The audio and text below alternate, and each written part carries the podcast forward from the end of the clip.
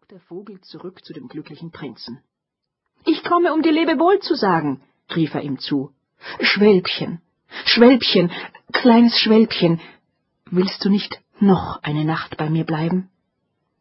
Es ist Winter, antwortete das Schwälbchen, und der hohe Schnee wird bald da sein. In Ägypten ist die Sonne warm und die Palmen sind grün und die Krokodile liegen im Schlamm und blinzeln faul vor sich hin. Meine Gefährten bauen ihr Nest im Tempel von Baalbek, und rot und weiß gesprenkelte Tauben schauen zu und gurren.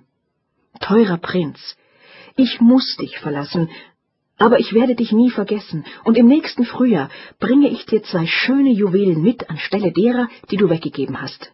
Der Rubin soll roter sein als eine rote Rose, und der Saphir so blau wie das weite Meer. Unten auf dem Platze, sagte der glückliche Prinz, steht ein kleines Zündhölzchenmädel, die hat ihre Zündhölzchen in die Gosse fallen lassen, und nun sind sie alle verdorben. Ihr Vater wird sie schlagen, wenn sie kein Geld nach Hause bringt, und dann weint sie. Sie hat nicht Schuhe noch Strümpfe, und ihr kleiner Kopf ist bloß, Picke nur das andere Auge aus und bring es ihr, und ihr Vater wird sie nicht schlagen. Ich will noch eine Nacht bei dir bleiben, sagte der Schwelberich. Aber ich kann dein anderes Auge nicht auspicken, dann wärest du ja ganz blind. Schwälbchen, Schwälbchen, liebes Schwälbchen, sagte der Prinz, tue, wie ich dir befahl. So pickte der kleine Vogel dem Prinzen das andere Auge auch aus und flog damit hernieder. Er flitzte an dem Zündhölzchenmädel vorüber und ließ das Juwel in ihre Hand fallen. Welch ein entzückendes Stückchen Glas! rief das kleine Mädchen und lief lachend nach Hause. Dann kam das Schwälbchen zurück zum Prinzen. Nun bist du blind, sagte es, und ich werde immer bei dir bleiben. Nein, kleines Schwälbchen, sagte der Prinz, du musst fort nach Ägypten. Ich will immer bei dir bleiben, sagte das Schwälbchen und schlief zu den Füßen des Prinzen ein. Den ganzen nächsten Tag saß der Vogel auf des Prinzen Schulter und erzählte ihm Geschichten von all den fremden Ländern, die er gesehen hatte.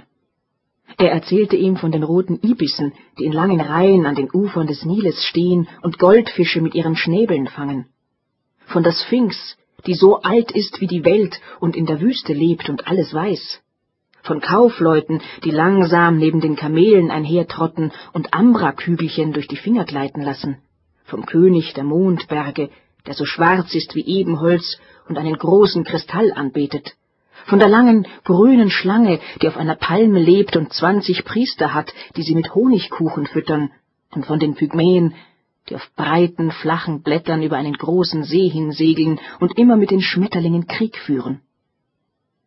Liebes kleines Schwälbchen, sagte der Prinz, du erzählst mir von wunderbaren Dingen, aber wunderbarer als alles ist das Leiden von Mann und Weib. Das Mysterium des Elends ist das größte von allen. Fliege über meine Stadt, kleines Schwälbchen, und erzähle mir, was du darin siehst.